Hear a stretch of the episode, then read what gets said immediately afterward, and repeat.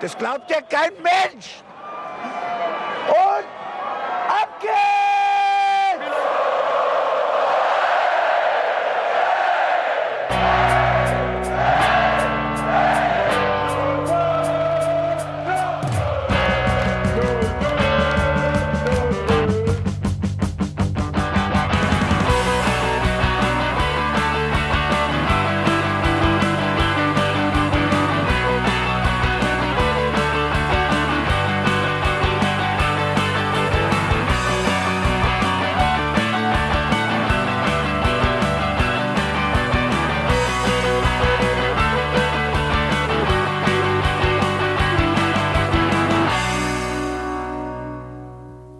Blätter färben sich, draußen geht die Sonne früher unter, es ist wieder Herbst. Und Herbst heißt, es ist wieder Fußball. Und wieder Fußball heißt, es ist wieder Hinterhofsänger-Talk. Ich freue mich ganz besonders, dass ihr alle wieder bei mir seid und im Namen auch der Berz.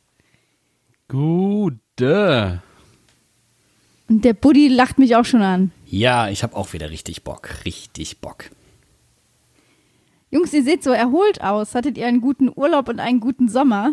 Was? Urlaub? Sie hatten Urlaub? Wurde ich da nicht. Gab es da ein Memo zu? Was ist Urlaub? Kann man das kaufen? Wenn ja, ist das teuer. Würde mich auch interessieren. Hatten Sie Urlaub, Frau Boos? Nein. Sehr gut. Also sind wir uns Ich habe ja auch nur davon gesprochen, dass ihr ent- erholt ausseht. Äh, bei mir, äh, nein. Och, das könnte. Nö, du hast, du hast auch Farbe bekommen über die letzte Woche, in der wir uns erholt haben beim Segeln. War das nur so ein in Anführungszeichen erholt? Ich muss, ich muss sagen, mit, ich habe mit Schleusen ein Problem. Schleusen und ich werden keine Freunde mehr und ich kann in den nächsten Wochen keine Balance sehen, ohne an Fender zu denken. Und ich träume immer noch davon, wie das Boot langsam auf eine Wand zudriftet und das Ganze kontrolliert ist und dieser Ballon gequetscht wird und ich mir jedes Mal denke, jetzt platzt die Sau, jetzt platzt sie mir voll in die Fratz. Die sind extra, extra dafür ausgelegt, dass sie nicht platzen. da kann nichts passieren. Also es ist bestimmt schon mal ein Fender geplatzt, aber viel schlimmer ist es, wenn ein Fender verloren wird. Das ist der einzige, der einzige Grund, warum du dir bei den Fendern Sorgen machen musst. Das Schlimme daran ist ja nicht, wenn man den Fender verliert, sondern das Schlimme ist ja, wenn jemand eventuell wie eine Planke über das Boot sich hinauslehnt, nur noch an seinem Turnschuh festgehalten wird, um mit seinen hemdsärmeligen Ärmchen nach diesem Fender zu angeln. In rauer See. Sei doch froh, dass du jemanden hattest, der dich so nah an den Fender navigiert hat. Und jemanden, der dich festgehalten hat. Ganz ruhig. Wo du mich festhalten wolltest zuerst, ja, da war die ganze Bootscrew geschockt. Du wolltest mich nämlich an meiner Schwimmweste am Gurt, der unten zwischen den Beinen lang geht, festhalten. Das wäre ein sehr hochfrequentes gewesen, als ich diesen Fender aus dem Eiselmeer gefischt hätte. In dem Zustand. Ich glaube, ich hätte mir gewünscht, dass du loslässt. Ich hätte lieber einen Körper gemacht und mich an den Fender festgeklammert, in der Hoffnung, dass ich das nächste Mal nah genug an euch vorbeitreibe, anstatt an diesem Bändel festgehalten zu werden. Ich glaube, wir haben alle eine Menge gelernt in der vergangenen Woche. Vor allem habe ich gelernt, dass man. Fender nicht oben auf Deck liegen lässt, sondern die eigentlich runter in die Kabine räumt. Nein, nein, nein, nein, nein. Das Geheimnis ist, die Fender gescheit festzumachen. Oben an der Reling. Ich werde auf jeden Fall diese Woche noch von Knoten träumen und von Achterknoten und weiß der Geier. Aber ganz ehrlich, ich träume lieber von Knoten als von dem Transkribieren unserer Sommerreportage. Ja, das, oh, ich bin so dankbar, dass, dass ihr die ganzen Fehler vorher aus diesem, also dass ihr mir diese Interviews transkribiert habt. Erstmal danke, äh, das ist ein Scheißjob, ich weiß das sehr zu schätzen. Äh, Ich bin aber auch sehr froh, dass keiner dieser krassen Fehler, immer wenn ich geschrieben habe und ihr habt hinter mir transkribiert, kam ich immer wieder raus, weil ihr so laut lachen musstet. und ich bin mir sicher, dass aufgrund dieses Transkriptionsprogramms sich die Arbeitszeit locker um ein Wochenende verlängert hat. Ach, weiß ich nicht, aus René Adler Renate und aus Kuni Kuli zu machen, das ist halt Comedy pur. Da kann ich auch nicht für, da muss ich einfach lachen. Also das war wirklich ähm, auch vom Prinzip her Torwartspiel, Torwart, Torhüter. Das sind Wörter, so ein Transkriptionsprogramm hat das einfach nicht drauf. Ja, und dann, wenn dann aus der Torhüterschule die Kräuterschule wird, weiß ich auch nicht mehr weiter, was da los ist. Haben wir Kuli, die Kräuterhexe. Die Kuli, die Kräuterhexe. Das war echt, das, äh, aber Ja, da ich waren war ja auch zum Teil so Dystopien bei, oder? Also ich, Ich war zwischenzeitlich kurz geschockt, als ich äh, gelesen habe, die Samsung Bundesliga. So, was ist denn hier los?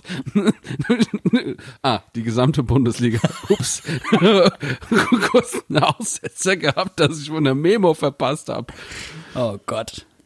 Also für alle, die es immer noch nicht verstanden haben, wir haben eine Sommerreportage repo- äh, produziert über das Torwartspiel äh, in, sag ich mal, im 21. Jahrhundert und äh, die könnt ihr euch natürlich auch anhören über den normalen Kanal in drei Teilen. Der erste Teil beschäftigt sich mehr so mit dem alten Torwartspiel und dem Beginn des Torwarttrainings und der Torwarttrainer mit Kuni und Uwe Kamps und der zweite Teil, das sind dann moderne Torwartspielideen, vor allem äh, mit Marc-André Kegen und dann haben wir natürlich im dritten Teil noch ganz ausführlich über Mainz 05 gesprochen. Okay, also im dritten Teil ging es um Mainz 05. Vielleicht hättest du das besser Im gesagt. Bene. spezifischen. Ja, das, für den einen Teil konnte ich mich jetzt gerade noch so konzentrieren, dass ich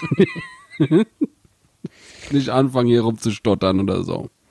Deswegen sind wir keine Torhüter. Die Reportage heißt der Raum zwischen den Pfosten, ne? Und wir sind halt die Pfosten. Das ist halt einfach zu deutlich. Und du, Buddy, du warst ja dann in Leider Mission ja. Interviews unterwegs und hast, ähm, während Bene und ich fleißig nachtranskribiert haben, schon die nächsten Interviews geführt. Und so wie wir das äh, von dir erzählt bekommen haben, war das ja auch nicht immer ganz äh, Anekdoten und ähm, ja auch pannenfrei. Nee, überhaupt nicht. Ich bin so richtig froh, dass wir über die ähm, Hälfte der letzten Saison so ein bisschen Zeit hatten, uns mit digitalen Aufnahmen äh, einzuspielen, weil dann hat wieder irgendjemand ein Android-Handy, dann hat jemand wieder ein anderes Betriebsprogramm, dann kannst du ein bestimmtes Programm nicht auf deinem ähm, Arbeitsrechner runterladen, der nächste hat kein Mikro. Robin Zentner, das ist übrigens sehr, sehr smart gewesen. Ich seh, wir machen einen Videocall, Robin ist drin. Und ich habe so, Alter, wo sitzt du? Ja, die, die Frau Bannig, also Silke, unsere Pressesprecherin von Mainz 05, hat gesagt, ich bräuchte ein Mikro und Kopfhörer. Das habe ich aber nicht. Ich habe kein iPhone. Da dachte ich mir, wenn ich schon ein Auto habe, dann nehme ich hier einfach die Freisprechanlage. Gott, war das smart. Gott, war das smart. Clever. Ja. Ja, und äh, René Adler, äh, der, wir haben das Interview zweimal verschoben, weil der, der Filius einfach nicht einschlafen wollte. Und das haben wir natürlich sehr, sehr gerne gemacht. Das war total süß und äh, René wirkte danach so ein bisschen gerädert. Wir haben das über Teams gemacht und danach habe ich nie wieder Teams benutzt, weil wir haben auf seinem Handy angerufen via Teams. Und er war gerade in der besten Ausführung. Er hat sich gerade richtig warm geredet und er sprach über die Torwartphilosophie von Mainz 05 und flupp, weg war er. Und Silke Bannig und ich so im Call, René? Hall Hallo? René? Hall Hallo? Ist er weg? Ja, bei mir auch. Okay. Wo ist er hin? Und weg war er. Und äh, dann hat Silke gesagt, ja, ich rufe dir noch mal kurz an. Warte kurz, warte. Nee, du, der ist besetzt. Der müsste hier noch im Call sein. Das Problem ist, wenn du über Teams auf einem Handy, ähm, ja, via Handy kommunizierst und du wirst angerufen, hast du ein Problem, weil Teams ähm, leitet das nicht einfach weiter, sondern nimmt es an. Und dann auf einmal kam René zurück und war am Fluchen im besten ostdeutschen Dialekt, ja, so wie du ihn eigentlich nicht kennst. So eine Scheiße, verdammt nochmal! Mann, ich war gerade am Ausführen und ich habe eine halbe Stunde lang über die Torwartphilosophie von Mainz 05 gesprochen, ja, und auf einmal sagt der Penner am anderen Ende, du, das ist ja ganz schön, aber warum erzählst du mir das? Sein Handy hatte einfach zwischendurch random einen Anruf angenommen und der Typ am anderen Ende fand es einfach interessant und hat einfach zugehört, so eine Viertelstunde lang. Ich glaube bis heute übrigens, dass das bestimmt, also der hat doch das Handy am Ohr gehabt, oder? Hat der, das ist bestimmt so, der, aufgepoppt, ähm, und dann wurde es übers Ohr angenommen oder sowas. Das ist mir auch schon passiert. Du meinst der Während die typische Sprachnachrichten gehört ja, hab. der, der, der typische Ohrläppchen-Call.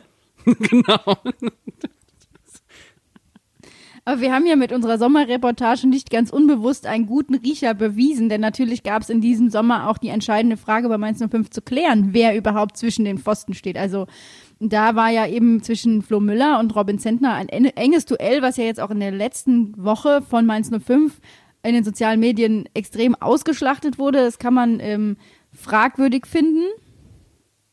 Ja, ich möchte da direkt einsteigen, weil das geht gar nicht. Es ist eher ein enormer Druck. Es war vorher klar, wer hier die neue Nummer eins wird, der bleibt die neue Nummer eins und der andere wird sich einen neuen Verein suchen. Ein unfassbarer Druck, vor allen Dingen, weil es nicht zwei Durchschnittstorhüter sind, sondern zwei außergewöhnliche Torhüter. Und da steht jetzt einer als Verlierer da. Und er ist überhaupt gar kein Verlierer. Er wäre wahrscheinlich in vielen anderen Bundesliga-Clubs Stammtorhüter. Das muss man einfach so sagen, sondern hier ging es tatsächlich um eine Entscheidung aufgrund einer Spielidee. Ja, und hey, dass Mainz 05 darauf einsteigt und so, wer ist eure neue Nummer? Alter, was ist denn bei euch kaputt in der PR-Abteilung? Wisst ihr was, was ich mir da als Torhüter denken würde bei dieser PR-Abteilung? Fixi Hartmann. Und dabei haben wir den Tiefpunkt des heutigen Tages erreicht. Ja, danke. Ist doch unfassbar, oder? So, schlimmer wird's nimmer. Ähm, das war aber auch meiner Meinung nach so ein bisschen durch die PK forciert. Man hat das gemerkt, dass das Interesse an dieser, ich sag mal, die, auf, an, das Interesse an der Antwort auf diese Frage war sehr hoch. Und äh, es wurde aber auch ganz klar gesagt, es wird erst kommuniziert, wenn die Entscheidung getroffen ist. Und äh, in der Sommerreportage haben wir ja auch nachgefragt. Und da war ganz klar, es ist eine Entscheidung, die wird im Team getroffen. Die trifft nicht Kuni alleine oder Achim alleine, sondern alle haben da ihre Eindrücke gewonnen und werden das zusammen in einen Topf werfen. Und daraus wird diese Entscheidung wachsen. Was ich ganz interessant fand, ähm, weil ich auch selber ja gar nicht bei dem Interview dabei war, äh, das Institut für Spielanalyse in Form von Steffen Görsdorf hat da ja auch ähm, ganz klare Belege gefunden, dass äh, die Entscheidung, die Mainz 05 trifft, eben auch eine richtungsweisende Entscheidung ist, ob sie mit Robin oder mit Flo in die neue Saison gehen. Ja, und äh, ich muss ganz ehrlich sagen, mit der Entscheidung, die da getroffen wurde, bin ich persönlich nicht wirklich glücklich.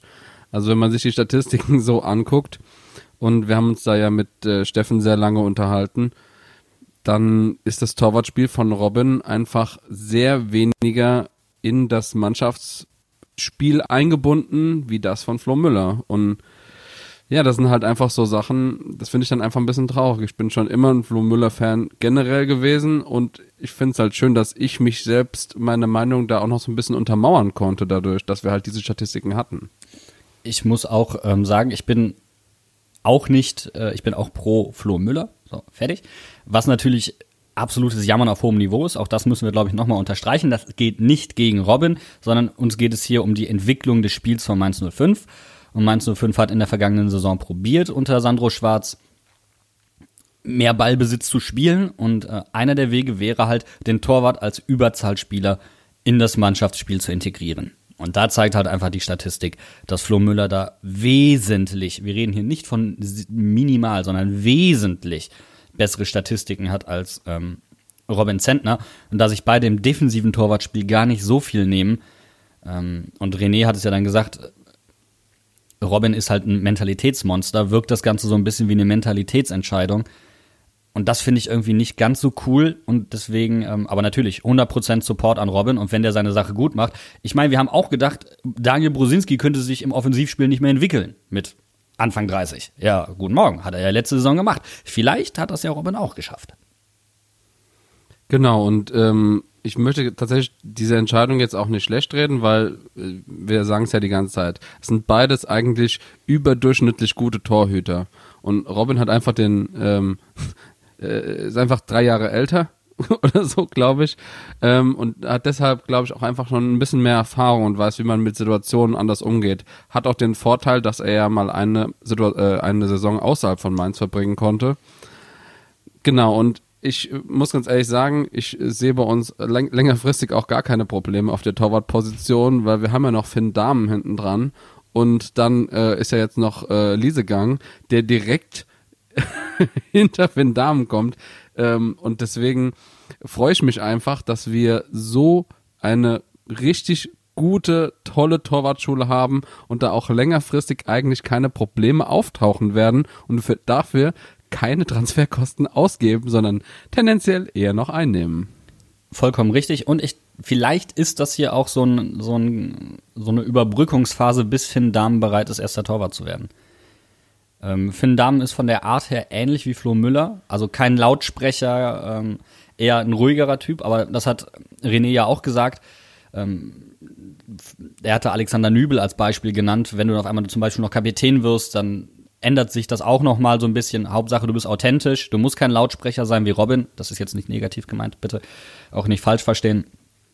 Und äh, vielleicht ist das auch einfach so ein Überbrückungsding, Ding, bis Finn Dahmen soweit ist. Und vielleicht muss Robin die Erfahrung machen, dass das hier auch nur eine, eine Saison lang gut geht. Ich habe auch das Gefühl, dass vielleicht das Trainerteam gerade eben wegen dieser Mentalitätssache an Robin eher glaubt und glaubt, dass Robin dem Team auf, wenn beide Torhüter sich eh nur marginal unterscheiden, einfach in diesem Punkt enorm helfen kann. Weil das Mannschaftsgefühl und das Mannschaftsgefüge ist was, was diese Saison enorm wichtig sein wird. Das ist das, was letzte Saison extrem, wo, wo wir wirklich uns auch viel drüber aufgeregt haben als Fans. Und wenn jetzt Dani Latza als Kapitän in seiner Rolle gewachsen ist, wenn jetzt Musa in seiner Rolle als Co-Kapitän gewachsen ist und dann noch Robin Zentner, auch, der jetzt auch im Mannschaftsrat ist, in, in diese Rolle noch mehr reinwächst, dann haben wir zwei, drei richtig gute Spieler, die auch einfach für die komplette Mannschaft ein Symbol sind. Und ich glaube, das wird äh, sehr wichtig werden in der kompletten kommenden Saison, vielleicht sogar auch die nächste Saison noch. Da möchte ich jetzt auch mal eine, Rob, ähm, eine Robbe für Lanzin brechen, andersrum. Eine Lanze für Robin brechen, weil ähm, Robin ja auch im Interview gesagt hat, dass er natürlich eben beim Thema Vororientierung Nachholbedarf hat und dass er das auch sieht, dass er aber in der Lage ist und sich auch bereit dazu sieht, das zu verbessern. Also das hat er ganz klar gesagt, dass er da weiß, dass er da Nachholbedarf hat dass er aber da auch dran arbeitet. Und ich sehe das genauso wie du, Bene, wenn wir mit Latzer jemanden haben oder auch mit Brosi, was jetzt erwähnt wurde, die in ihre Rollen reinwachsen, die Aufgaben annehmen. Und Robin macht das genauso. Dann haben wir da wirklich eine gute Chance und ich sehe das auch ganz ähnlich wie ihr zwei. Im Endeffekt, das ist auch bei den Interviews wirklich gut rausgekommen. Es hat Kuni gesagt, Achim hat das gesagt, äh, René hat es gesagt. Ähm, ich meine, Uwe Kamps hat auch nochmal gesagt, die, die Arbeit, die bei uns gemacht wird im Torwartbereich, die ist überragend. Und es stehen ja auch hinten dran so viele gute Nachwuchstorhüter mit, mit Finn Dahm, aber auch mit Liesegang. Da können wir aus dem Vollen schöpfen. Und das ist eigentlich, finde ich, eine sehr gute Botschaft. Ähm, aber Bene, weil du gerade Musa angesprochen hast, lass doch mal kurz zum Spiel rübergehen, weil ähm, da brennt mir auch einiges auf den Nägeln, weil da ist auch gestern einiges deutlich geworden. Ähm, Musa gestern, der angeblich oder offensichtlich das, das, das Spalierstehen am Ende organisiert hat und in der Halbzeit diesen Mannschaftskreis äh, gebaut hat, davon ganz abgesehen, dass das natürlich mannschaftsdienlich ist und ein Gefüge da irgendwie darstellt und kreiert, für mich wirkt Musa null wechselwillig. Habe ich auch nicht das Gefühl, tatsächlich. Also, ähm, ich habe das auch schon vor der Saison. Ich weiß nicht, ob wir es in, in dem Transfermanager äh, in der Folge besprochen haben, aber ich habe von vornherein nicht das Gefühl gehabt, dass Musa unbedingt gehen will. Auch nach dem Ende der letzten Saison schon. Null Äußerungen, der hat sich wirklich voll eingebracht und ich behaupte, dem geht's bei uns gut und er freut sich einfach, dass er bei uns so eine wichtige Rolle spielen kann. Ich glaube auch tatsächlich, dass äh, Musa gar nicht gehen wollte, aber dadurch, dass zum Beispiel für Mateta die Angebote nicht so hoch waren, wie man sich das erhofft hat, war Musa ein Kandidat, den man vielleicht für mehr Geld hätte verkaufen können, um Geld reinzuspülen. Ich glaube, so realistisch muss man an der Stelle auch sein. Und im Endeffekt können wir froh sein, dass er bis jetzt noch nicht verkauft wurde. Und wir haben ja auch gerade schon gesagt, Robin ist ein absoluter Teamspieler, bringt viel Mentalität mit. Danny hat sich in seiner Rolle als Kapitän gut entwickelt. Und wenn das der Teamgeist ist, der uns über die Sommer, äh, Sommerpause versprochen wurde, diese teamintern bildenden Supermaßnahmen, dass wir wieder eine Mannschaft haben, die geschlossen auf den Platz geht, wenn Musa uns nicht verlässt, dann sehe ich das auch. Dann hat mich auf jeden Fall das Spiel auch davon überzeugt, dass wir das tatsächlich auch diese Saison mal zu sehen bekommen. Jetzt sind wir fast schon äh, beim äh, Aufstellungs Thema ums Pokalspiel, aber das kommt ja natürlich später erst dran. Viel, viel wichtiger ist doch dann, ähm, selbst wenn Musa uns verlassen sollte, haben wir mit Kilian jemanden hinten dran, der auch nach vorne geht, der jetzt oft in den Medien schon zu hören war, auch bei Corona vorne weggeht. Ja, dass das jemand ist, der vielleicht auch diese Lücke schließen kann von der Persönlichkeit her. Das finde ich schon mal sehr, sehr interessant. Was ich aber viel, viel spannender finde, ist die Frage, warum denn bitte noch mehr Innenverteidiger? Haben wir jetzt, sammeln wir jetzt? Ja, wir haben, dass der Plan ist, äh, die Mainzer Mauer. Die wird einfach vom Tor aufgebaut. Dahinter steht der Robin, der hält sowieso alles. Und davor ist dicht. So, richtig italienisch. Dachte, davor einfach steht der Tower. Dicht. Der Tower vor der Mauer. Im Nebel. Ja, es ist ein bisschen komisch, gell? Es ist, es ist ein bisschen komisch, dass Stefan Bell verlängert wurde und gut, ich meine, ähm, wie heißt der, Ne- ähm, ist ja erstmal für die U23 verpflichtet worden, ist tatsächlich, glaube ich, eher jemand, der für die lange Bank geplant ist. Ich glaube, angeblich, es kam auch direkt wieder Gerüchte auf, dass er weiterverliehen werden soll nach Österreich oder sowas. War irgendwie ein bisschen kurios. Ja, aber es fällt schon auf, dass wir sehr viele Innenverteidiger haben und es wurde schon vor dem Transfer, jetzt letzte Woche wurde eigentlich gesagt, dass uns noch einer verlassen soll. Das heißt, theoretisch müssten uns jetzt eigentlich zwei verlassen, wenn ich richtig gerechnet habe. Also irgendwie äh, habe ich das Gefühl, also von Alexander Hack hört man jetzt in der letzten Zeit nicht mehr so viel, auch was aufstellungstechnisch das Ganze angeht. Da habe ich das Gefühl, der könnte uns tatsächlich verlassen. Stefan Bell ist anscheinend nur fürs Mannschaftsgefüge da geblieben. Der spielt auch aufstellungstaktisch gar keine Rolle. Und ähm, ja, dann haben wir noch unsere zwei Stamminnenverteidiger, von denen vielleicht einer zu Geld gemacht werden könnte, wenn wir das brauchen sollten. Aber da möchte ich nochmal anfügen, das kann ich mir bei St. Zum Beispiel nicht vorstellen, weil dann verlierst du auch Boetius, der seinen besten Freund verlieren würde. Ihr erinnert euch noch an die Szene, wie sich Boetius gefreut hat, als St. Bei uns in der Opel Arena vorgestellt wurde. Das sehe ich nicht, weil du würdest dich, wenn du St. Just abgibst, würdest du dir ins eigene Fleisch schneiden. Also das fände ich einen erschreckend kurzsichtigen Transfer. Vielleicht nicht von der, von der Qualität der Innenverteidiger her, aber äh, defin definitiv äh, vom Mannschaftsgefüge her. Wobei Boetius ja auch ein Name ist, der immer wieder genannt wird bei potenziellen Abgängen. Das sehe ich tatsächlich auch nicht so wirklich. Und es ist, ja, es ist irgendwie ein bisschen kurios, dass wir äh, die Abgänge, die wir hatten, haben wir quasi verschenkt. Und ähm, ja, dementsprechend ähm, viel Kohle haben wir auch nicht eingenommen und deswegen sind auch nur Spieler für wenig Geld dann gekommen oder ablösefrei. Ja. Vielleicht war das aber auch alles ein ganz perfider Plan von Mateta, im DFB-Pokalspiel für äh, einen Hattrick zu schießen, damit er dann, damit sein Marktwert wieder steigt und er gut verkauft werden kann. Deswegen würde ich sagen, Jungs, geht euch doch mal einen Schoppe holen oder einen Kaffee. Wir machen ein kurzes Päuschen und dann reden wir über das DFB-Pokalspiel gegen den TSV Havelse. Mein Gott, mein Gott, mein Gott. Deutsche! Erstligaspieler Rose! Gibt's irgendwelche Einwände? Nein! Okay! Okay!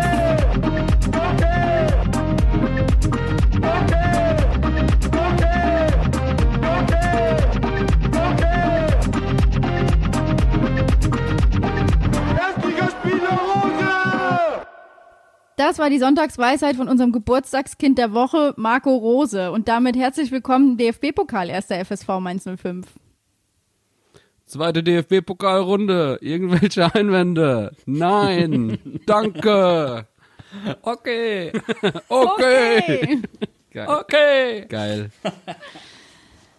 Ich glaube, am Ende unterm Strich halten wir einfach fest, wir sind durch. Wir haben es geschafft, die erste DFB-Pokalrunde zu überleben. Aber wir müssen natürlich über die kompletten 90 Minuten reden, auch wenn ich da nicht so große Lust zu habe, denn die erste Halbzeit war ja von ganz viel Erfolg gekrönt. nicht. Also die erste Halbzeit war gruselig. Absolut gruselig. Aber man muss auch sagen, Corona-bedingt zwei Testspiele weniger. Das sind Minimum 180 Minuten. Wenn du drei Halbzeiten spielst, was ja alles möglich ist bei Testspielen, vielleicht sogar weit über 200 Minuten auch nochmal, die dir an Spielpraxis fehlen. Diese Spielpraxis ist wichtig für deine Frische, dafür, dass du dich einspielst, dass du Dinge ausprobieren kannst. Und das hast du gemerkt. Und wie viel aber diese 45 Minuten gebracht haben, plus ein paar taktische Anpassungen, hat auch gezeigt, wie wichtig das war. Und danach, die zweite Halbzeit war, die war gut. Also vielleicht kann man da exemplarisch auch mal das 0 zu 1 heranziehen. Wenn man sich das nochmal genauer anguckt, dann stehen ja Musa und Brosi zu tief. Und ähm, Saint-Just und ähm, Baku eher hoch. Und die Sechser stehen auch hoch. Und das ist vielleicht auch sowas, was für mangelnde Spielpraxis spricht, oder, Professor Budde? Ja, also man, mein erster Eindruck war, auch während dem Spiel Baku hat verkackt. Dann im, äh, in der Wiederholung nochmal geguckt. Nee, tatsächlich nicht. Du hast es gerade angesprochen, die vier. Wenn die Sechser und die beiden Äußeren so hoch stehen, dann müssen die beiden da hinten auf der linken Seite, Musa und Brosi, ebenfalls so hoch stehen. Dann stehen zwei Mann im Abseits. Brosi macht die Bewegung zur Abseitsfalle zu spät. Das heißt, hier ist, war die Abseitsfalle einfach nicht eingespielt. Ja? Wir haben relativ offensiv gespielt, das heißt, wir haben hochgestanden. Da haben die zwei gepennt. Da hat Musa vielleicht mit der Ansage gepennt hinten raus. Wir wissen nicht, wer da für die Ansage verantwortlich war. Aber deswegen ähm, haben Baku und äh, Saint-Just sich auch so angeguckt von wegen so, what the fuck, warum steht er da und warum ist kein Abseits? Und wenn du dich dann, wenn du dann auf Boetius guckst, da geht sofort der Arm hoch, Abseits. Dem war klar, Abseitsfalle. Und deswegen kommt er dann im Rückraum auch zu spät. Das ist so ein, so ein Beispiel davon, wie hinten raus Fehler passieren, die dann an anderer Stelle jemand anderem zugeschrieben werden können. Für mich nicht ähm, initial der Fehler bei Baku und auch nicht bei Boetius, dessen Leistung aushilfsweise auf der 6 ich äh, erfrischend fand. Hat mir auch tatsächlich sehr gut gefallen. Hat er auch das äh, 1-1 eingeleitet mit einem wunderschönen weiten Pass auf Mateta. Also ich äh, muss ganz ehrlich sagen, ich habe wenig, was ich mich, äh, wo ich mich wirklich drüber beklagen kann bei Boetius. Die Werte geben das auch her, auch wenn er mehr der Spielinitiator war. Latza hat mir den Staubsauger gemimt. Super. Ähm, was er da vorne initiiert hat, hat mir gefallen. Hatte Hand und Fuß, seine Zweikampfwerte, super. Er hat selten falsch gestanden. Ähm, du merkst aber schon, die Leute waren damit nicht glücklich. Sie kannten ihn nicht auf dieser Position. Aber seine Stärken liegen eben auch im Defensivspiel, auch wenn er auf der 10 spielt. Deswegen, das hatte ich ja letzte Saison schon gesagt, vielleicht ihn noch mal zurückzuziehen, vielleicht da ein bisschen Stabilität schaffen. Für mich super. Ist Boetius vielleicht auch nur Ersatz für Kunde gewesen? Wer die PK geguckt hat, Kunde konnte nicht. Kunde konnte nicht. Der war einfach nicht da. Ich weiß auch, einen Bus verpasst. Ich, ich möchte anfügen, Kunde konnte noch nie. Wow. Kundehasser. Professionelle Kundehasser. Nein, nein, nein, nein, nein. Aber es ist ja nicht das erste Mal, dass Kunde offensichtlich nicht da ist im DFB-Pokal. Das hat ja schon zu äh, kuriosen Debüts auf der 6 geführt, wie zum Beispiel für Philipp Mwene, der dann in Augsburg das meiner Meinung nach beste Spiel eines Sechsers im Mainz 05-Trikot aller Zeiten gemacht hat. Also von daher, ähm, Kunde kann gerne öfter im DFB-Pokal fehlen, wenn dann Sechser so eine Leistung abliefern. Das ist einfach, das wird dann, der DFB-Pokal fordert neue und fördert neue Sechser bei Mainz 05. Das kann man vielleicht auch festhalten. Ja, definitiv. Was mich ein bisschen überrascht hat, ist, warum äh, Barrero nicht. Aber das hat Achim ja dann auch begründet. Ähm, warum auch zum Beispiel dann Robin Quaison nicht gespielt hat. Müde Beine vom Länderspiel, Luxemburg, Schweden und so weiter. Also da wurde geschont. Leo Barrero hat einfach Onisivo? drei Spiele gemacht. Der hat einfach drei Spiele gemacht über die letzte Woche. Ja, und Unisivo übrigens auch. Auch ein Kandidat, der nicht für die Startelf in Frage kam, schlichtweg aufgrund der Länderspielbelastung. Ja, die Jungs, äh, die in der Länderspielpause unterwegs waren, die haben auch ordentlich Alarm geschoben, genauso wie unsere Nachwuchsspieler auch. Also das kann man, glaube ich, zu dem DFB-Pokalspiel auch mal dazu sagen. Bene hat so schön für uns ausgerechnet. Wie viele Spieler unter 24 hatten wir im Kader beim DFB-Pokalspiel? Äh, ging um die Startaufstellung, wo, was ich recherchiert hatte. Ähm, äh, in der Startaufstellung waren es, glaube ich, fünf Spieler unter 24 und sieben unter 25. Also äh, eine wirklich blutjunge Truppe. Und ich muss ganz ehrlich sagen, das haben die gut gemacht. Und eigentlich auch ab der ersten Minute hat zum Beispiel ein Johnny Burkhardt und ein ähm, Abbas Aissa richtig Alarm gemacht auf den Außen. Issa, oder? Es wird immer noch Issa. Also es wird überall Issa sicher. gesagt. Ist ja auch wurscht. Das Issa. So, und Issa. Willst du jetzt, willst du jetzt den Kommentatoren vertrauen, wenn man den Namen richtig ausspricht? sagen, das, das sind ja ganz neue Töne, die du hier anschlägst. Naja, ausnahmsweise mal. Aber können wir bitte darüber reden, dass wir jetzt verstehen, warum wir keinen neuen Flügelspieler brauchten, weil er das Tempo eines Gerrit Holtmann mitbringt, aber die spielerische Klasse, die dem eben abgeht? Bene und ich, wir waren ja schon Zeuge äh, seiner guten Leistung beim Testspiel gegen äh, die Würzburger Kickers. Also da waren wir ja auch beide richtig äh, begeistert, muss man ja auch mal sagen. Und auch bei den Spielen gegen äh, Hoffenheim, bei, ähm, wo er auch gespielt hat. Also der hat mich eigentlich die komplette Vorbereitung überzeugt. Also ich muss ganz ehrlich sagen, ich freue mich, dass wir diesen jungen, talentierten, schnellen Spieler im Kader haben. Ich glaube, der wird uns in dieser Saison auch viel Freude bereiten. Er hat zwar auch einiges initiiert vorne, aber am Anfang haben sich beide Flügel festgelaufen. Da passierte relativ wenig. Und da kommen wir zur ersten taktischen Anpassung von Achim, die er dann vorgenommen hat. Die Außenverteidiger waren später wesentlich offensiver, was eigentlich dafür spricht, dass wir keine klassische Doppelsechs hatten, sondern halt eine verkackte Raute, eine verkappte, Entschuldigung, eine verkappte Raute. Und deswegen auch wieder so viel Platz auf den Flügeln war. Ähm, weil auch Bakus erste Halbzeit war für mich nicht überzeugend. Ähm, irgendwo defensiv solide, aber halt doch zu tief. Und wenn du dir dann äh, die Heatmaps mal der beiden Außenverteidiger anguckst, wie offensiv sie dann in der zweiten Halbzeit waren, das hat einfach dazu geführt, dass, dass du da vorne mehr Räume hattest. Und das hat halt so, so jungen Leuten wie Paul Nebel gut getan, davon mal ganz abgesehen, dass äh, dem TSV Havelse einfach die Luft ausging. Wenn man sich die Heatmap von Brosi anguckt, sieht man einfach nur an den beiden Eckpunkten einen riesigen Fleck. da sind wir schon bei den Standards. Das ist ein Trauerspiel. Wir haben was?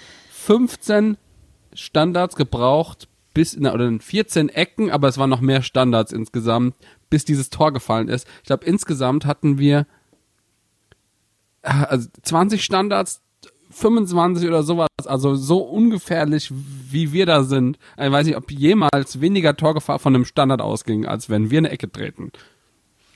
Was ich einfach nicht verstehe, ist, dass das kein neues Problem ist. Da, da, ich glaube, wenn man sich die Folge, die erste Folge der letzten Saison anhört, da sind wir schon am, über Standards am Schimpfen und am Klagen und es wird einfach nicht besser. Müssen wir uns jetzt auf eine komplette Saison mit beschissenen Standards einstellen? Sorry, wenn ich das so deutlich frage. Nee. Möchte ich widersprechen. Denn der erste Standard hätte direkt drin sein müssen. St. Just kommt frei zum Kopfball an der 5-Meter-Kante und nickt das Ding daneben. Das war, Entschuldigung, eine hundertprozentige, die muss drin sein. Hat er in dem Moment auch selbst gewusst, müssen wir nicht vertiefen. Wäre das Ding drin gewesen, hättest du wahrscheinlich eine ganz andere Souveränität auch in die Standards reinbekommen. Ja, äh, aber sind wir ehrlich, sie waren besser als die erster Pfosten-Variante der letzten äh, Saison, die mir richtig auf die, auf die, äh, aufs Geläut ging. Da hat anscheinend jemand mal ein Machtwort gesprochen und gesagt, das wird nicht mehr gemacht. Immerhin. Aber können wir bitte über diesen Freistoß von Brosi reden in der zweiten Halbzeit? Anler gelaufen, abgebrochen, reingechippt, keiner da. Und ich dachte mir so, Ins Niemandsland, hallo? also es wird nur getoppt von diesem äh, Fall. Äh, Freistoß damals von Thomas Müller bei der WM, wo er sich absichtlich hat fallen lassen, um den Ball nach vorne zu nicken. Erinnert ihr euch? Wo er so gestolpert ist. ja, stimmt. Aber es hat halt zu nichts geführt, deswegen sah es halt einfach nur doof aus. Genau so ein Ding war das. Aber du hast ja schon gesagt, Buddy, wir hatten einen Standard, der ja dann tatsächlich reinging. Und da muss ich dann auch einfach mal sagen, das war ja Adam, von dem wir ja auch, äh, wo wir uns gefragt haben, warum bleibt er denn beim 105? Und wir hatten es ja diesmal tatsächlich so, also mit Nebel kam frischer Wind ins Spiel, aber eben auch mit Adam und Quaison. Ey, ich, es, ich, es tut mir leid. Ich kann nichts dafür. Ich bin eine Frau der Sprachbilder. Und manchmal kann ich, das sind Dinge, die fallen mir nicht im Schlaf ein, sondern so spreche ich. Und wenn es dann halt zu solchen Bildern kommt, kann ich nichts dafür. Ich find's schön. Viel Liebe für dieses Bild. Da kommen wir aber zur zweiten, äh, zur zweiten Anpassung. Und zwar haben die äh, Sechser sich später die Bälle tiefer abgeholt. Und das hätte von Havelse gefordert, wesentlich offensiver zu stehen. Also entweder die, Def die Defensive rückt raus, dann stehst du wesentlich weiter im Feld. Traut sich so ein Regionalligist gegen den Bundesligisten eigentlich eher nicht. Oder die, Defensi äh, die Offensive steht tiefer. Und das willst du halt eigentlich nicht. Und das hat dazu geführt, dass du halt mehr Platz auf der 6 hattest im Endeffekt. So, und davon haben auch noch mal, da kamen ja dann eben diese ganzen Bälle in die Tiefe. Und das hat zu diesem Kuriosum bei Mainz 05 geführt, Stürmertore. Stürmertore, wir hatten Stürmertore. Ja, und deswegen, ich komme jetzt aber trotzdem vorher erst nochmal zu meiner Frage, die ich eigentlich stellen wo, wollte, bevor ich dieses dumme Bild gebraucht habe. ähm, wir hatten Joker-Tore. Abgesehen davon, dass wir Stürmertore hatten. Ähm, hat Achim die feste Elf, erste Elf noch nicht gefunden? Oder haben wir dieses Jahr richtig viele Esse im Ärmel? Naja, es, es, es- es waren alles Stürmertore. Er hat ja dann auch Stürmer gebracht, was einfach daran lag, sie waren frisch, Havelse war platt. Und diese Bälle, die dann halt in die Tiefe äh, kamen, sie sind super eingelaufen. Äh, Mateta, das 1-1, äh, Musterbeispiel dafür. Ähm, aus der Tiefe, äh, San Just spielt auf Boetius, der sich den Ball relativ tief abholt und dann 20, 30 Meter Flachpass in die Gasse, äh, in den Halbraum spielt. Mateta setzt sich super durch, aber das sind halt eben genau diese Bälle, die Stürmer brauchen. Und zwar die ganze Zeit. So, und Baku dann die Flanke am Ende auf Quaison. Da war er da vorne, wo er dann eigentlich als Außenverteidiger für mein Spielverständnis auch hingehört. Ja, und das hatte halt zur Folge, wenn da vorne der Außenverteidiger ist und sich offensiv so einschaltet, dass so ein Nebel einfach viel mehr ins Zentrum ziehen kann. Ja, es wird wieder, ich habe es wieder gelesen auf den Social Media Kanälen auf Östunali rumgehauen. Leute, wenn ihr nichts versteht, dann guckt doch einen anderen Sport, weil das kannst du ihm nicht ankreiden. Die ganze erste Hälfte war von allen nicht sonderlich gut. Ja, fertig. Kannst du nicht anders sagen. Und Nebel hatte dann einfach das Glück mit den Anpassungen, mehr Raum, unbeschwert auch reingegangen, toll. Wir wissen aber auch aus der Erfahrung mit Baku, dass so eine Unbeschwertheit nicht unbedingt ewig anhält. Also ruhig den Jungen jetzt auch bitte nicht verheizen und jetzt hier fordern, jetzt spielt er die ganze Zeit. Ruhig. Ruhig. Nimmt mal alle den Fuß ein bisschen vom Gas zum Wohle von Paul Nebel und auch zum Seelenheil von Levin Öztunali. Danke. Vor allem haben wir ja einen Nachwuchsspieler, der on fire war im DFB-Pokalspiel, nämlich Johnny Burkhardt. Also das ist mir schon sehr doll aufgefallen, hat mich auch schwer beeindruckt. Der hat einfach immer Feuer gegeben, der war immer da, der war einfach immer weitergemacht. Und das ist das, was ich mir von meinen Jungs eigentlich erhoffe bei meinen so fünf. Das ist einfach, wie war das noch, wie hat der Klaus Hafner immer so schön gesagt, auf die Dauer hilft nur Power. Vor allem Johnny Burkhardt, wie der körperlich zugelegt hat über den Sommer, aber auch, ich glaube, schon seit der Corona-Zeit. Alter, der ist ja richtig bullig geworden. Das finde ich mega beachtlich. Ich finde, aber das gerade bei jungen Spielern kann man das so richtig gut sehen, wenn die so richtig im Training drin sind, sich die ganze Zeit gegen gestandene Profis bewähren müssen und sowas, dann wird er auf einmal so ein richtiges Tier, ey. Also wow, ich äh, muss ganz ehrlich sagen, Johnny hat ja, ich habe es glaube ich vorhin auch schon gesagt, ja ab der ersten Minute Vollgas gegeben, hat ja auch unseren ersten Torschuss rausgehauen. Und also ich muss ganz ehrlich sagen, ich bin von dem Jungen voll und ganz überzeugt. Aber da hat sich auch mal wieder gezeigt bei diesen Torschüssen, ganz ehrlich, man kann über Torhüter sagen, was man will. Wir haben auch schon viel über Torhüter geredet, aber der Torwart von Havelse, der hat richtig geliefert. Also, muss man mal sagen. Und dann sah er beim 4-1 von Mateta wirklich doof aus. Und das ist für mich, das muss ich auch so klar sagen, ein glasklares Abseits von Quaison, der ihm da voll vor die Printe läuft. Ja, weswegen er den Ball komisch nach oben abwehrt mit komischem Effet. Für mich ein glasklares Abseitstor. Hätte der Schiedsrichter sehen müssen, meiner Meinung nach. Und auch kein sonderlich guter Abschluss von Mateta, der gestern trotz eines Hattricks zwei, drei hundertprozentige durchaus hat liegen lassen. Ich musste so lachen, weil der Sky-Kommentator ja einfach 60, 70 Minuten lang nur auf Mateta draufgehauen hat. Ich meine, ich war auch nicht überzeugt von dem, was Mateta auf dem Rasen abgeliefert hat, aber der hat ja äh, in einer Tour abgeledert und war so, äh, der bewegt sich nicht, der macht nichts, der bietet sich nicht an, der ist kacke, der tut nichts. Was macht der? Schießt drei Tore. Also, was haben wir gelernt? Wir müssen nur laut genug meckern, dann trifft er auch. Aber er hat auch tatsächlich selbst gesagt, der Kommentator, wenn ich jetzt viel lang genug laber, dann wird er irgendwann treffen. Also er hat sich selbst quasi prophezeit. Also war schon, war schon sehr gut. Was ich aber sehr, sehr spannend fand, war ähm, die Reaktion der Mannschaft nach dem 1-0. Achim hat hinterher ähm, davon gesprochen, dass ein Kopfkino eingesetzt hat. Und da können wir auch so Spieler wie Burkhardt nicht ausnehmen. Ähm, da war die Power dann kurz weg. Also auch nochmal rekapitulieren, was da letzte Saison passiert ist. Das ging der Mannschaft schon nah und ist immer noch ein Stück weit präsent. Müssen wir Fans uns dann vielleicht auch zu Herzen nehmen, das jetzt vielleicht ein Stück weit zu vergessen und den Jungs eine neue Chance einzuräumen?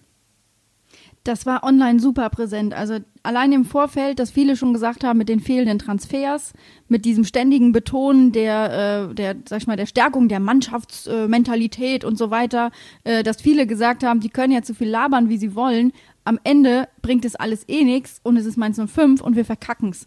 Und die, im Vorfeld war so eine schlechte Stimmung und dann kam diese erste Halbzeit und irgendjemand hat es auf Twitter auch geschrieben, äh, Ticker des Grauens. Ich konnte mich da auch nicht rausnehmen. Ich war vor dem Spiel so negativ drauf eingestellt, weil ich gedacht habe, erstens, es ist immer noch dieselbe Mannschaft wie fast wie in der letzten Saison und zweitens ist es DFB-Pokal. Also wenn das nicht, wenn das nicht in die Hose geht, ist das eigentlich ein Wunder. Und wir haben es, glaube ich, auch geschrieben, die Mannschaft hat das Prinzip alle oder keiner falsch verstanden. Und, ja, also naja. wenn man sich nochmal in der, Rück, in der Rückbetrachtung den Ticker durchliest, dann merkt man einfach, dass wir bis zu dem Punkt, an dem dann endlich mal Mainz 05 angefangen hat, Tore zu schießen, der festen Überzeugung war, dass das komplett in die Hose geht. Und das ist scheiße. Ich hasse es, wenn man so ein Gefühl hat. Ich mag es tatsächlich nicht, ähm, wenn ich so negativ in so ein Spiel gehe. Und ganz ehrlich, es.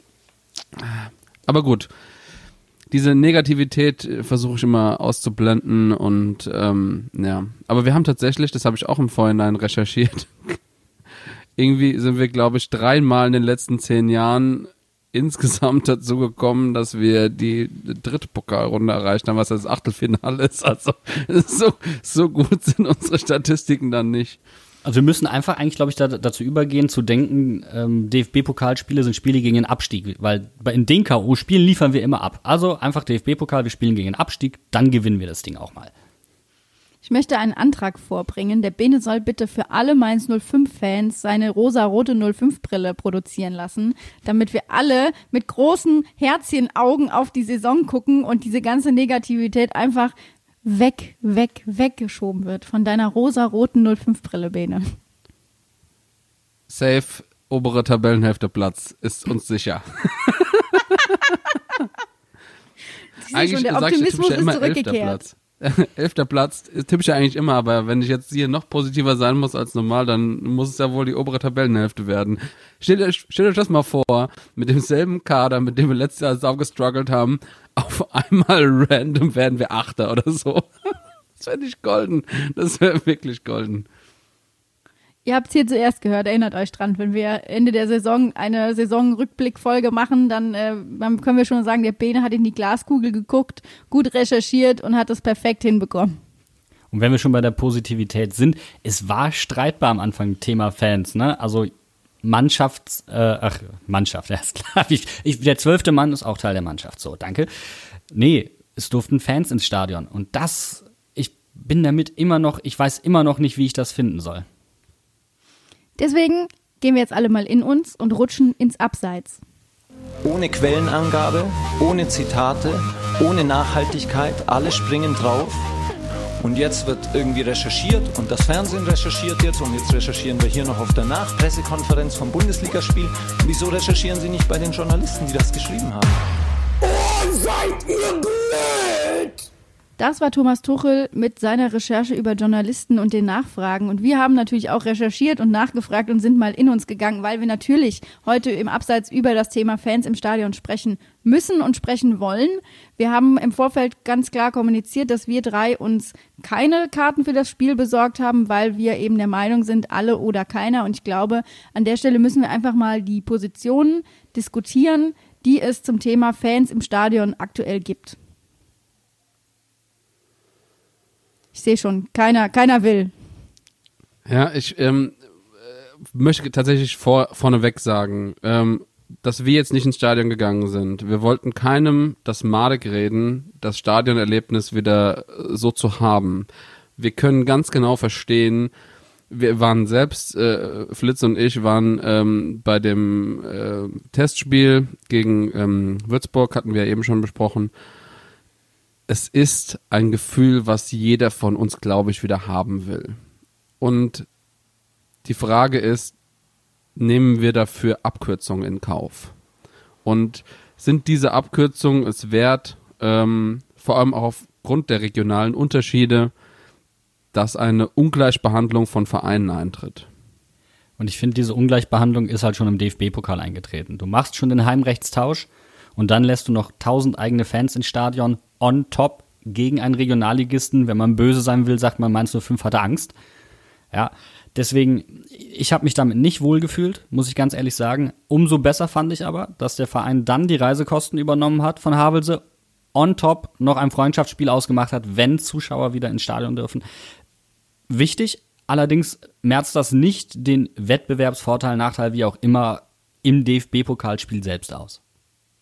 Fairerweise muss man aber sagen, dass es irgendwie drei Havelse-Fans geschafft haben, sich ins Stadion zu schmuggeln bzw. Karten zu erwerben und die haben richtig Alarm gemacht. Und das ist auch eigentlich das, worüber wir diskutieren müssen. Ähm, in, auf der PK vor dem Spiel war ganz klar zu hören, dass sich die Mannschaft auf die Fans wieder freut. Auch Achim hat gesagt, es ist einfach ein gutes Gefühl, wieder Fans im Stadion zu haben. Ich persönlich muss auch ehrlich sagen, es hat mich so gefreut zu sehen, dass wieder Fahnen geschwungen wurden. Es war natürlich ein kleiner Wehmutstropfen dabei zu sehen, dass die Stehplatztribüne leer ist. Ähm, aber die drei von Havelse, die da waren, die haben ja, also die haben wirklich richtig Alarm gemacht und das war richtig geil. Tatsächlich, das hat mich auch gewundert und die waren auch teilweise lauter als unsere Mainzer Fans, ähm, wo wir aber eben schon gesagt haben, dass äh, die Fans wie auch die Mannschaft so ein bisschen äh, geschockt waren davon, dass wir dieses Gegentor bekommen. Und dann kamen halt die Vietnam-Flashbacks zu letzten Jahr. Und irgendwie, äh, das hat man gespürt, das hat man wirklich gemerkt. Und ähm, es kam immer mal wieder, auch, das war auch im Fernsehen zu hören, äh, dass Fangesänge angestimmt wurden, aber es war jetzt nicht so, als wurde dauerhaft gesungen. Und es ist ja auch von vornherein gesagt worden, dass der organisierte Support quasi nicht auf diese Spiele geht. Was ich auch ein starkes Zeichen finde. Äh, Im Grunde ist das ja auch so, ein, äh, so eine Sache, die im Grunde in der kompletten Republik aktuell so Thema ist, außer äh, bei unserem lieben Verein X, äh, wo die Fans anscheinend doch sich organisieren wollen und mit ihren ganz normalen Ultras ohne Gästefans da Alarm machen werden. Kann man aber in dem Fall, glaube ich, auch nicht von Fans sprechen. Ich positioniere mich da jetzt einfach mal. Tut mir leid. Ja, das kann man so zusammenfassen. Ist nicht sauber, ist nicht in Ordnung. Und ähm, die DFL hatte eigentlich die Maxime ausgegeben, alle oder keiner. Dann gab es auf Bundesebene die klare Ansage, 2020 nicht mit Publikum und einen Tag später ist dann in Sachsen, ja, ist alles möglich, ne? Sachsen, das Land der unbegrenzten Möglichkeiten. Und deswegen fand ich es auch nicht toll, dass in dem Kontext dann Mainz 05 direkt nachzog mit, ja, hier, wir, du, äh, wir übrigens auch. Fand ich nicht gut, blöd, doofes Timing. Äh. Aber wie gesagt, wer da war, äh, könnt uns gerne sagen, wie ihr es fandet. Aber ich, ich bin da immer noch kein Freund von. Ich finde es auch so krass, äh, ich meine, wir haben jetzt gerade schon über Sachsen gesprochen, wie groß regionale Unterschiede sind. Und das siehst du jetzt gerade bei den DFB-Pokalspielen. Es gibt Spiele, wo keine zugelassen sind, keine Zuschauer außer den Funktionären. Es gibt Spiele, da sind so 200, 250 zugelassen. Dann gibt es Spiele 500 bis 1000 so um den Dreh. Und dann gibt es irgendwie Dresden mit 10.000. wo du dir überlegst, ich glaube, zwischendrin gibt's auch noch welche, wo irgendwie so drei bis 5.000 oder so zugelassen sind, weil ich glaube, es sind nur vereinzelte Spiele. Und ich, das, äh, das reißt mir, also ich verstehe es nicht. Es, jegliche Form von äh, Gleichbehandlung von Vereinen wird da einfach, wird einfach drauf geschissen. Einer der Vereine, der da auch ganz vorne dabei ist und Zuschauer zurückhaben möchte, ist Union Berlin. Da wird das auch intern ganz heiß diskutiert. Wir haben da einen guten Draht über unsere Plattsportleutchen, ähm, mit denen wir da auch im engen Austausch sind, wie die das finden. Und natürlich, die sehen das noch ein klein wenig anders, weil Mainz 05 da wohl eher konservativ eingestellt ist auf DFL-Ebene. Ich glaube aber auch, dass der Druck daher rührt, dass Union, und das ist nochmal ein Thema für sich, dass sich kleine Vereine eigentlich wirtschaftlich übernehmen müssen, um in die erste Liga zu kommen. Und dass die jetzt umso mehr in der zweiten Bundesliga-Saison auf die Einnahmen einfach angewiesen sind. Das hat denen ein Riesenloch gerissen, die waren vorher nicht mehr auf Rosen gebettet. Sie haben es geschafft, in der ersten Liga zu bleiben. Das war wichtig. Nur jetzt sind keine Zuschauer da. Das heißt, die Einnahmen brechen weg. Bei denen brennt ganz schön der Baum. Davon mal ganz abgesehen, dass bei Union traditionell die Verbindung zwischen Verein und Fans, mit den Fans zusammen das Stadion bauen und so weiter und so fort, die ist da auch sehr, sehr eng, muss man dazu sagen. Da wird es auch weitere Gründe geben. Aber für mich ist das einer der ausschlaggebenden Gründe, warum Union beispielsweise da so hinterher ist. Aber ich kann es auch irgendwo verstehen nur 1000 Leute ins Stadion zu lassen. Im Endeffekt kostet dich das mehr Geld, das hat uns auch einer der User geschrieben, als wenn du es nicht tust. Ja, und der Verein, der das Geld nicht braucht, weil er es hat und weil er es in den Arsch geblasen bekommt, die kriegen jetzt Fans ins Stadion. Also ja, die sitzen einfach äh, in Sachsen, das ist dann so und in Sachsen wird es zugelassen, da können wir nichts dran ändern, aber wir haben ja auch in der abgelaufenen Saison gesehen, dass durch das Fehlen der Zuschauer, das quasi der Heimvorteil äh, ja nicht existent war. Und jetzt haben wir so eine Ungleichbehandlung in den Stadien. Und ich meine, Natürlich gucken wir auch auf das Spiel gegen Leipzig jetzt in, unserem, äh, in unserer Podcast-Folge heute. Ähm, aber wir können ja gar nicht wirklich sagen, ob das jetzt einen Unterschied macht, dass 8000 Fans das Spiel sich angucken in Leipzig, weil Mainz als Underdog in das Auswärtsspiel geht. Das, und das sind halt so Sachen, die werden erst dann deutlich, wenn man quasi oft genug solche Situationen hatte und daraus was irgendwie rausziehen kann. Aber allein, dass wir darüber diskutieren müssen, dass es zu dieser eventuellen Ungleichbehandlung kommt, das geht mir schon so gegen den Strich, dass ich sage, ich habe da echt keinen Bock drauf. Und wir haben gemerkt, was Flashbacks in Anführungszeichen äh, auslösen können im DFB-Pokal. Hier war es jetzt nur eine Halbzeit und gegen Regionalligisten, der da nicht viel ausmachen kann gesetzt dem Fall so ein kleiner Flashback setzt da ein, dann wirkt, also in Leipzig, Anlehnung nochmal hier, die 8-0 Niederlage, wenn da ein Flashback einsetzt, dann nochmal mit 10.000 Fans im Rücken, du hast keinen eigenen Support, wiegt das nochmal sehr viel anders. Und äh, das hat einfach für mich ein maximales Geschmäckle und ich bin eigentlich ein bisschen sauer auf die DFL, nach dem, was Dynamo Dresden durch die Corona-Phase passiert ist, sollte man in Sachen Wettbewerbsverzerrung langsam wirklich aufpassen, weil das ist schon so oder so von seiner Voraussetzung her, von den finanziellen Mitteln mehr kein, finanzie äh, kein, kein fairer Wettbewerb mehr. Aber das jetzt, ja, setzt dem Ganzen die Krone auf. Die einzige Chance, die da wir da eigentlich haben, ist, dass Mainz 05 nächste Woche gegen Leipzig gewinnt. Ist das jetzt eine vergiftete Hoffnung?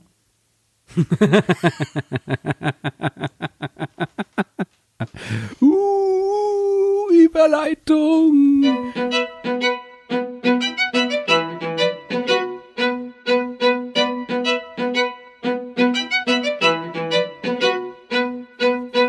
Das literarische Terzett.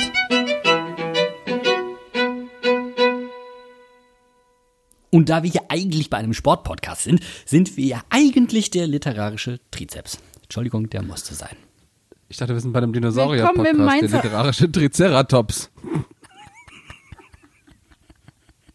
Oh Gott. Willkommen im Mainzer Ensemble, liebe Literaturfreunde und liebe Leser. Heute sprechen wir über den zweiten Teil der Krimireihe von Mara Pfeiffer, Die vergiftete Hoffnung. Denn der ist seit gestern, seit dem 11. September, in allen unabhängigen und nicht abhängigen und... Uh, ja, also, ihr könnt in jeder Buchhandlung dieses Buch bestellen. Das wollte ich nur sagen. Natürlich freut es die Mainzer äh, Einzelbuchhändler, dass ihr das da bestellt. Und da wird er mit Sicherheit auch schon auf Halde liegen und auf euch warten. An den großen Tischen, wenn ihr reinkommt. Die das wird euch schon direkt in der Buchhandlung erwarten. Sag nicht das böse Wort mit A. Sag es nicht. Keiner kauft das bei dem Laden mit dem bösen Wort mit A. Keiner, Freunde.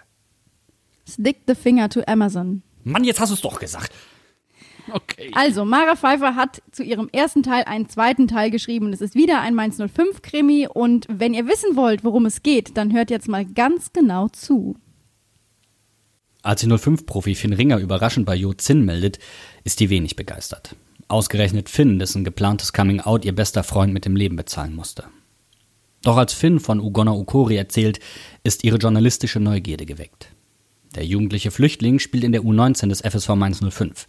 Nach seinem Kurzdebüt im Profiteam gibt es Auffälligkeiten bei der Dopingprobe. Finn ist überzeugt, die Probe wurde manipuliert. Danke, danke, danke. Also wenn, wenn das mal nicht spannender ist als alles, was wir bis jetzt auf dem Rasen beobachten konnten, dann weiß ich auch nicht, liebe Leute. Kauft euch diesen Krimi. Spannender ist nur Abstiegskampf. Das, äh, also ja. Aber dabei landen wir doch im oberen Tabellendrittel, haben wir gesagt. Eben, deswegen muss man das Buch kaufen. Es wird keinen Abstiegskampf diese Saison geben. Für die Spannung sorgt Mara Pfeiffer. Große Leseempfehlung von unserer Seite. Zum Schluss haben wir noch Nachrichten aus dem Hinterhof. Wir sind nämlich Teil der FUMS-Familie geworden in diesem Sommer und wir freuen uns ganz besonders, dass wir jetzt zu FUMS gehören. Und alle Infos, was FUMS ist, wer FUMS ist, wie FUMS ist, kriegt ihr auch nicht nur auf deren Webseite, sondern auch, auch über unsere Webseite. Und für alle, die uns über Soundcloud hören, sagen wir an der Stelle, wir werden zum Ende des Monats bei Soundcloud umziehen und wie ihr uns weiter hören könnt, erfahrt ihr auch über unsere Webseite, die übrigens gar nicht mal so unschön ist. Ja, die ist neu. Danke auch Frau Boos an dieser Stelle. Großartige Arbeit. Danke, Die blitzt danke, noch richtig, Dank, so danke, neu ist die. Und damit habt ihr auch für heute schon wieder geschafft. Wir müssen nächste Woche über das Spiel gegen RB Leipzig sprechen. Wir haben ja auch schon an dieser Stelle ein bisschen was zu dem Spiel gesagt. Aber wir hören uns auf jeden Fall in der nächsten Woche und ich freue mich. Bis dahin, macht's gut. Ciao, ciao. Bye, bye. Dö.